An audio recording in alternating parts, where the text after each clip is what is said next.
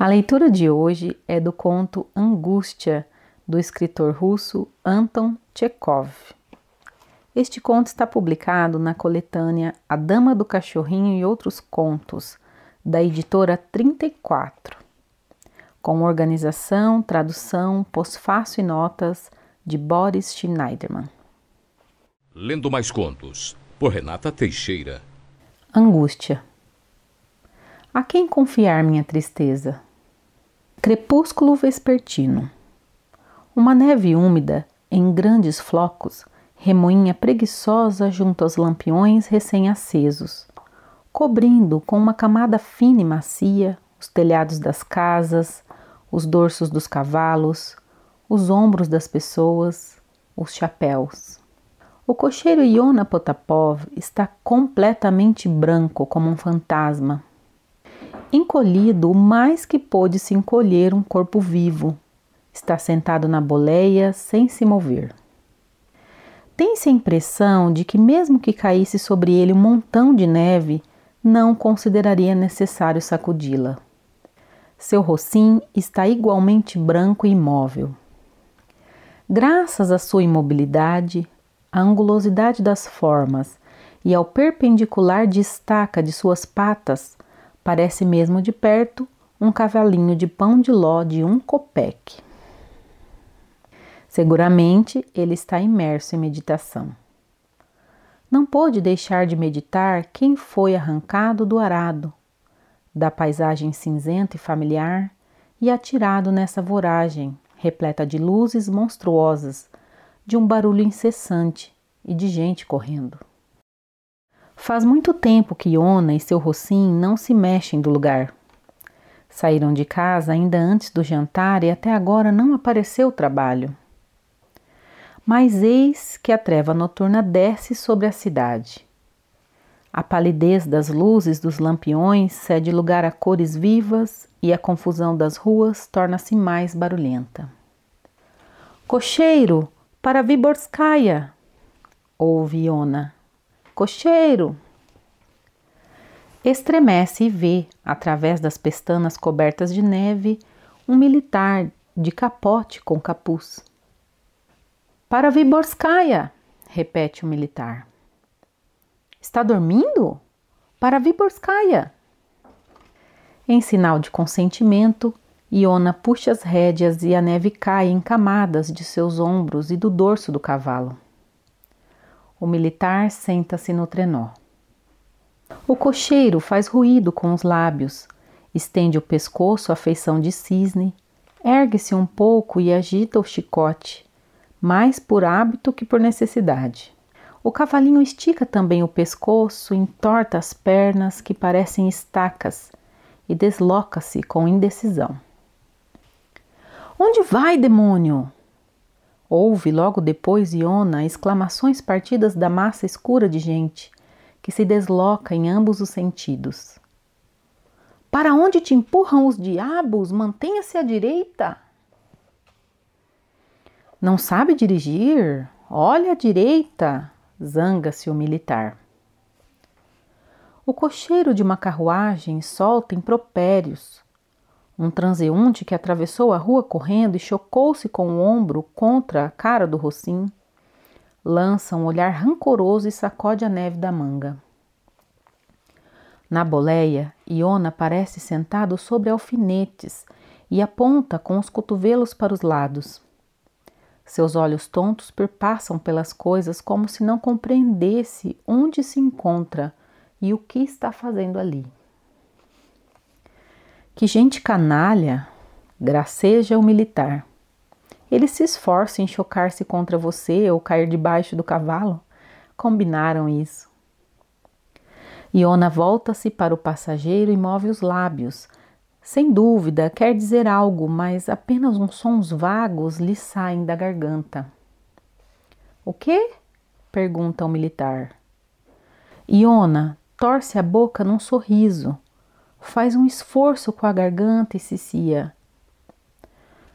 Pois é, meu senhor, assim é. Perdi um filho esta semana. Hum, e de que foi que morreu? Iona volta todo o corpo na direção do passageiro e diz: Quem é que pode saber? Acho que foi de febre. Passou três dias no hospital e morreu. Deus quis. Dá a volta, diabo! ressoa nas trevas uma voz. Não está mais enxergando o cachorro velho. É com os olhos que tem que olhar. Anda, anda, diz o passageiro. Assim não chegamos nem amanhã. Mais depressa.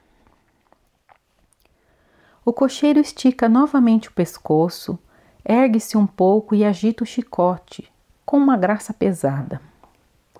Depois, torna a olhar algumas vezes para o passageiro, mas este fechou os olhos e parece pouco disposto a ouvir. Depois de deixá-lo na Viborskaya, para diante de uma taverna, encurva-se sobre a boleia e fica novamente imóvel. A neve molhada torna a pintá-lo de branco, juntamente com o rocinho. Decorre uma hora, outra, Três jovens passam pela calçada fazendo muito barulho com as galochas e trocando impropérios. Dois deles são altos e magros, o terceiro é pequeno e corcunda. Cocheiro, para a ponte Politzeski! grita o corcunda com voz surda. Damos vinte copec, os três. Iona sacode as rédeas e faz ruído com os lábios. Vinte copec são um preço inadequado, mas agora pouco lhe importa o preço. Tanto faz seja um rublo ou cinco copeques, contanto que haja passageiros. Empurrando-se soltando palavrões, os jovens acercam-se do trenó e sobem para os assentos os três ao mesmo tempo. Começam a discutir a questão. Dois deles irão sentados. E quem vai ficar de pé?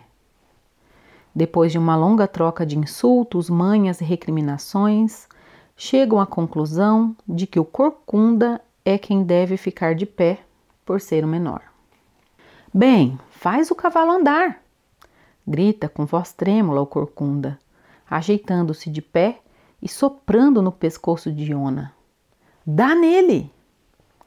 Que chapéu você tem, irmão? Não se encontra um pior em toda Petersburgo. Ri, Iona. Assim é. Ora, você assim é. Bate no cavalo? Vai andar desse jeito o tempo todo, sim? E se eu te torcer o pescoço? Estou com a cabeça estalando, diz um dos moços compridos. Ontem, em casa dos Dukmasov, eu e Vasca tomamos quatro garrafas de conhaque. Não compreendo para que mentir, irrita-se o outro moço comprido. Mente como um animal. Que Deus me castigue, é verdade? Tão verdade como um piolho tossindo. Ri Iona entre dentes. Que senhores alegres. Irra, com todos os diabos! Indigna-se o corcunda. Você vai andar ou não, velha peste? É assim que se anda? Estala o chicote no cavalo? Ê, diabo, ê, dá nele! Iona sente atrás de si o corpo agitado e a voz trêmula do corcunda. Ouve os insultos que lhe são dirigidos, vê gente, e o sentimento de solidão começa pouco a pouco a deixar-lhe o peito. O corcunda continua os impropérios e, por fim, engasga com um insulto rebuscado, descomunal e desanda a tossir.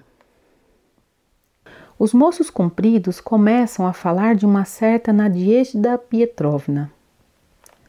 Iona volta a cabeça para olhá-los. Aproveitando uma pausa curta, olha mais uma vez e balbucia. Esta semana, assim, perdi meu filho. Todos vamos morrer, suspira o corcunda, enxugando os lábios após o acesso de tosse. Bem, bate nele, bate nele. Minha gente, decididamente não posso continuar andando assim. Esta corrida não acaba mais. Você deve animá-lo um pouco, umas pancadas no pescoço. Está ouvindo, velha peste? Vou te moer o pescoço de pancada. Não se pode fazer cerimônia com gente como você, senão é melhor andar a pé. Está ouvindo, Zimei Gorinite? Ou você não se importa com o que a gente diz?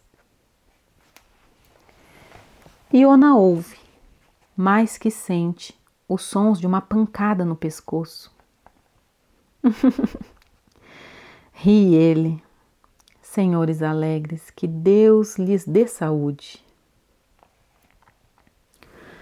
Cocheiro, você é casado? perguntam dos compridos. Eu? que senhores alegres. Agora só tenho uma mulher. A terra fria. o túmulo quer dizer.